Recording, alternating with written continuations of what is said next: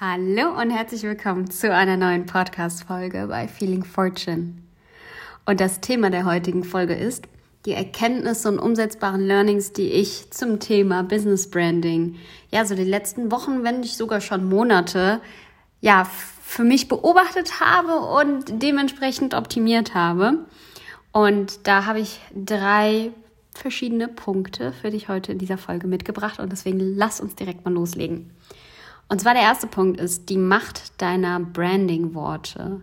Und ich finde das so spannend. Ähm, ich habe auch schon mal letztes Jahr, ist das letztes Jahr oder dieses Jahr, ich weiß gerade gar nicht mehr, habe ich einen Impulsvortrag zum Thema die Macht der Worte gegeben gehabt.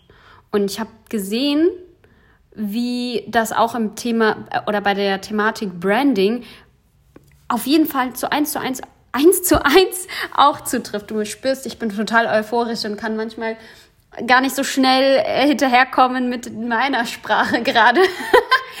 Was eine Ironie. Naja, egal. Auf jeden Fall die Macht deiner Branding-Worte.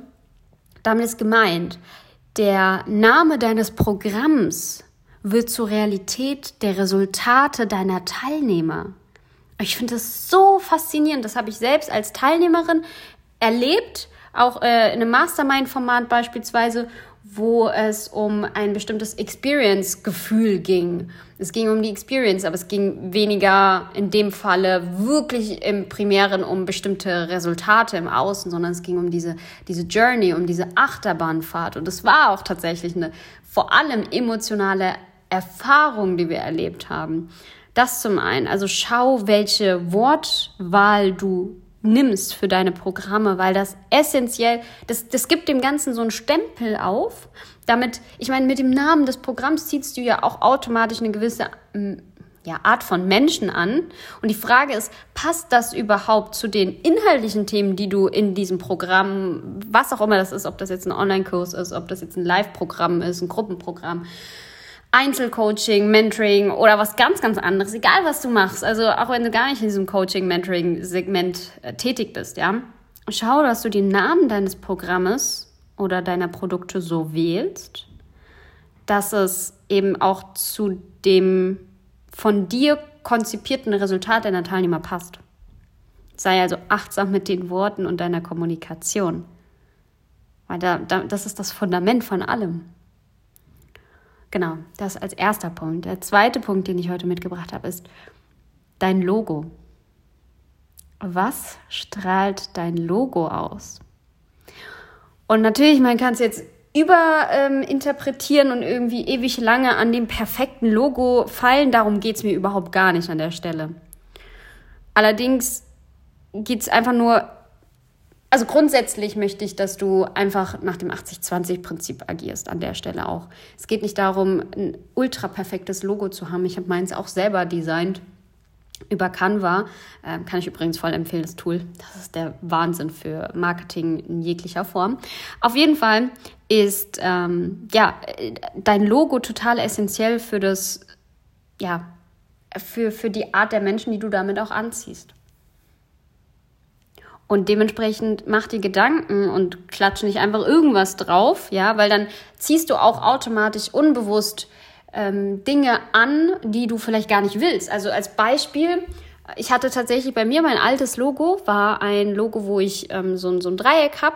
Und das hat für mich auch nochmal eine andere Bedeutung im, im ja, das führt wahrscheinlich an der Stelle zu weit. Das hat auf jeden Fall auch eine tiefer gehende astrologische Bedeutung für mich und war auch sehr passend zu meinem Wesen. Jedoch war dieses Dreieck auch nach unten gerichtet. Und ich weiß noch, warum ich das gemacht habe. Das war halt im, im, Hinblick darauf, dass ich auch viel für Tiefe stehe, für tief blicken, um die wahre Ursache von Sachen rauszufinden, damit man sie nachhaltig transformieren und shiften kann. Doch dann habe ich mir gedacht, Moment mal, aber das ist ja nicht das Resultat, was ich mit den Menschen bewirken möchte mit Feeling Fortune.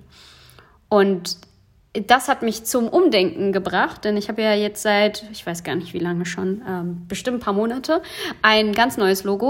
Und ich weiß, dieses Logo ist auch nicht in dem Podcast hier in irgendeiner Form sichtbar. Ich mache mir noch Gedanken, wie ich dir da mal ein Bild zukommen lassen kann. Von dem Logo, falls du mich gar nicht über Instagram kennst oder auch kein Instagram nutzt, das kann ja auch sein, äh, dann werde ich da irgendwas in die Podcast-Beschreibung reinpacken und dann kannst du gerne an der Stelle schon mal draufklicken und dir das mal einmal ansehen, damit du verstehst, was ich jetzt im Folgenden ja, weiter erläutern werde zu meinem Logo. So, egal ob du jetzt überhaupt äh, da drauf geklickt hast oder nicht, wir machen jetzt einfach mal weiter.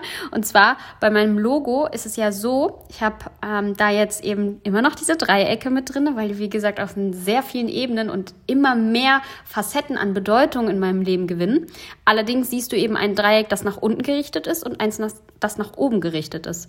Das heißt, das steht für mich genau für diesen, auf der einen Seite den energetischen Tiefgang, also diese Tiefe, und auf der anderen Seite den Höhenflug, also das, die manifestierten Resultate im Außen, ja. Und Tiefe steht ja auch für Vertrauen. Und ich weiß durch die ja, Zusammenarbeit mit vielen Menschen in der Vergangenheit oder auch generell, wenn ich Menschen treffe bei Events, Workshops, Seminare und Co., dass sehr schnell ein tiefes Vertrauen zu mir da ist. Und das spiegelt natürlich auch die Art und Weise der zwischenmenschlichen Dynamik zwischen mir und meinen Kunden wieder. Dieses, dieses tiefe, bedingungslose Vertrauen, weil dieses Vertrauen braucht gar nicht erst über einen gewissen Zeitraum aufgebaut werden. Das ist irgendwie von Anfang an da und das ehrt mich und weiß ich auch sehr zu schätzen und gleichzeitig spiegelt das eben auch schon direkt mein Logo wieder, für mich zumindest, ja. Und ja, dann siehst du auch zum Beispiel diese, diese Kreise, diese Punkte von unten nach oben. Und ich arbeite ja auch sehr viel auf einer energetischen Ebene und man könnte so ganz leicht da das Chakrasystem reininterpretieren. Ich weiß ehrlich gesagt nicht mal, ob die Anzahl der Kreise mit der Anzahl der Chakren übereinstimmt. Ähm, allerdings, es geht nicht darum, wie gesagt, das ist ja auch wieder so eine Sache. Es geht jetzt nicht um den Perfektionismus, aber es geht darum, was es für mich symbolisiert, was dahinter steckt für mich, wie ich das energetisch damit verknüpfe, was für ein Gefühl in mir dadurch kreiert wird und auch wie, also wenn mich zum Beispiel jemand fragt, was da, was ich dann auch kommunizieren kann, wie an dieser Stelle. Du, du checkst also, wie, wie viel Tiefgang ich allein schon bei meinem Logo mit drinne habe. Dann kommt es noch weiter. Du siehst, dass, dass das alles generell sehr filigrane, zierliche Züge hat. Und das strahlt auch wieder meine Persönlichkeit in einer gewissen Form wieder, einfach weil ich ein generell sehr kleiner, äh, kleiner zierlicher Mensch bin, wenn man jetzt mal einfach, ähm, ich sag mal, die gesellschaftliche Norm äh, mir gegenüberstellt. Und dementsprechend passt das irgendwie auch wieder, finde ich. Und auch, ja, die, ich bin tatsächlich auch so ein Mensch, der gar nicht so stark laut ist in irgendeiner Form. Also so, ja, ich bin extrovertiert, definitiv, jedoch nicht auf so eine, also ich sag mal, auf so eine äh, Wochenmarkt- Einstellung oder Attitude oder ich weiß gerade nicht mehr, welches Wort ich äh, besser wählen soll, aber du weißt, was ich meine, diese Leute auf dem Wochenmarkt, die irgendwie rumschreien und dir sagen, hier zwei Euro, zwei Euro und was weiß ich alles, diese Gemüsemarkthändler so. Und ich bin da eher ein bisschen zurückgezogen, ne? Und ziehe mit meiner Ausstrahlung, ohne was dafür großartig im Außen tun zu brauchen, Menschen an. Diese Sogwirkung, das ist auch für mich alles in diesem Logo mit integriert und spiegelt das für mich auch wieder. Und da die Frage einfach an dich, wie sehr feierst du selbst dein Branding, dein Logo, deine, deine äh, also Logofarben, falls du welche hast, ja, für mich auch dieses goldene, oh, ich, ich liebe Gold halt einfach. Ja, also da könnte man ja jetzt auch viel reininterpretieren. E egal. Aber siehst du, wie sehr feierst du dein Branding? Wie sehr siehst du dich selber in diesem Branding? Oder wie sehr siehst du das, wofür dein Unternehmen steht, in deinem Branding wiedergespiegelt? Das heißt, für dich vielleicht auch erstmal zu sagen, okay, habe ich mir überhaupt Gedanken gemacht über mein Logo oder habe ich das einfach nur gemacht, weil ich es schön fand? Da aber auch Klarheit zu schaffen, vielleicht für dich, vor allem erstmal auch auf einer bewussten Ebene zu sagen, okay, welche Werte hat denn mein Business? Und wie werden diese Werte oder wie transportierst du deine Unternehmensvision, deine Unternehmenswerte in dein Branding hinein? Und schau, dass du eine Kongruenz zwischen deinem Logo deinen Farben und vor allem auch dem Gefühl, das dein Branding beim Anschauen auslöst, kreierst. Also wenn du zum Beispiel sagst, okay, ich möchte, dass, mein, ähm, dass meine Kunden ein Gefühl von Sicherheit haben durch mein, äh, äh, durch, durch meine Arbeit, durch meine Dienstleistung, durch meine Produkte, ja. Dann zu schauen, okay, wie spiegelt sich ähm, Sicherheit in Farben wieder, ja, welche Farben sind da äh, strahlen Sicherheit aus. Und wahrscheinlich nicht, ich sag mal, ganz viele verschiedene Farben durcheinander gemixt, die einfach Chaos symbolisieren. Das hat ja für die meisten Menschen weniger was mit Sicherheit beispielsweise zu tun. Da einfach so, so eine Kongruenz zu schaffen, weil das, auch solche Nuancen schaffen wiederum ein automatisch auch ein Vertrauen. Also das unterstreicht das Vertrauen in dich und dein Unternehmen, wenn du eben kongruent bist in deiner Wortwahl, in dem, was dein Logo, dein Branding auch ausstrahlt. Ja, ist das kongruent? Ist das im Einklang miteinander? Und dann kommen wir schon zum dritten Punkt, und zwar das ganzheitliche Storytelling. Und damit ist gemeint, ähm, jetzt, wir hatten ja am Anfang das Thema deine Branding-Worte, also das, der Name deines Programms. Und wenn du dann ähm, auch näher erläuterst, was dein Produkt beinhaltet, der Leistungsumfang und ähnliches, dann aber auch zu schauen, okay, nicht nur, ich sag mal, ganz klassisch den Leistungsumfang zu nennen, ja, das ist die Anzahl an, ich weiß nicht, Gesprächen, Calls, Terminen, ähm, Live-Events oder äh, das ist die Anzahl an Modulen, die du in diesem Produkt enthalten äh, hast oder das sind die Themen, ne, so dieses, dieses klassische, ich sag mal eher so dieses Zahlen, Daten, Fakten-Thema. Ja, das ist wichtig und gut. Auf der anderen Seite aber auch zeigt den Prozess auf. Also wo standest du? Was hast du genau verändert, geschiftet?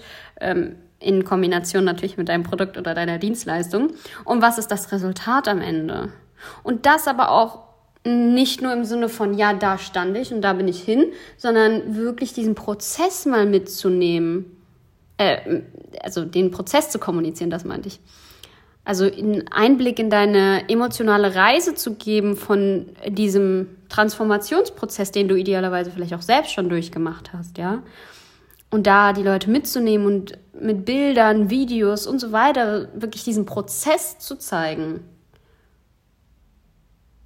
Ganzheitliches Storytelling und da auch natürlich wieder in Kombination mit bewusster Wortwahl ja, die Macht der Worte. Also wie, wie beschreibst du das? Ähm, du könntest jetzt sagen, irgendwie jemand, also jemand hat ein Problem am Anfang, äh, was gelöst werden soll mit deiner, mit deiner Dienstleistung oder deinem Produkt. Und wie beschreibst du dieses Problem allein schon? Beschreibst du das als etwas sehr Negatives? Oder sagst du, du, du kannst jetzt, ich, ich habe jetzt irgendwie kein Beispiel im Kopf, aber wenn wir jetzt sagen, okay, du beschreibst es als katastrophales Problem oder du beschreibst es als Herausforderung, die du angehen wollen würdest. Ja, das sind zwei ganz andere Sichtweisen auf, ein, auf die gleiche Situation. Siehst du das als totales, oh mein Gott, was ein krasses Problem, so, so das Gefühl von wegen, dass du vor einer Wand stehst? Weil wenn du das Gefühl transportierst, dann ist es ja auch für den potenziellen Kunden von dir total, ähm, dann, dann kann es sein, dass potenzielle Kunden, die zum Beispiel diese Herausforderung gerade haben, es gar nicht so beschreiben würden, wie du es sagst, weil du das so total schlimm beschreibst. Und dann fühlen sie sich gar nicht angezogen, obwohl du aber genau deren Herausforderung löst. Und vielleicht ist deine Zielgruppe aber eher reflektierter und sieht sowas gar nicht als äh, unlösbares Problem, sondern eben als ja, Herausforderungen, die sie gerne meistern wollen würden, die sie in bestimmten Lebensbereichen nochmal nach oben katapultieren. Aber wenn du das halt so beschreibst, dann kann es sein, dass du voll an deiner Zielgruppe vorbeisprichst, das auch wieder in Einklang miteinander zu bringen. Ja, dein, dein Storytelling und wo deine Zielgruppe steht und sie dann auch mit deiner bewussten Wortwahl da abzuholen, wo sie stehen. Genau. Also, das war's mit der heutigen Podcast-Folge. Ich freue mich, wenn das, ja, ich sag mal, umsetzbare Hacks für dich mit enthalten hat. Dann freue ich mich sehr, sehr gerne über eine 5-Sterne-Bewertung hier beim Podcast. Und wenn es Feedback, äh, Feedbacks, äh, Rückmeldungen oder Rückfragen oder auch Themenwünsche deinerseits gibt, dann melde dich sehr, sehr gerne bei mir. Du findest alle Kontaktmöglichkeiten in der Podcast-Episodenbeschreibung. Danke, dass du bei der Feeling Fortune Podcast Folge mit dabei bist und ich wünsche dir noch einen wundervollen Tag.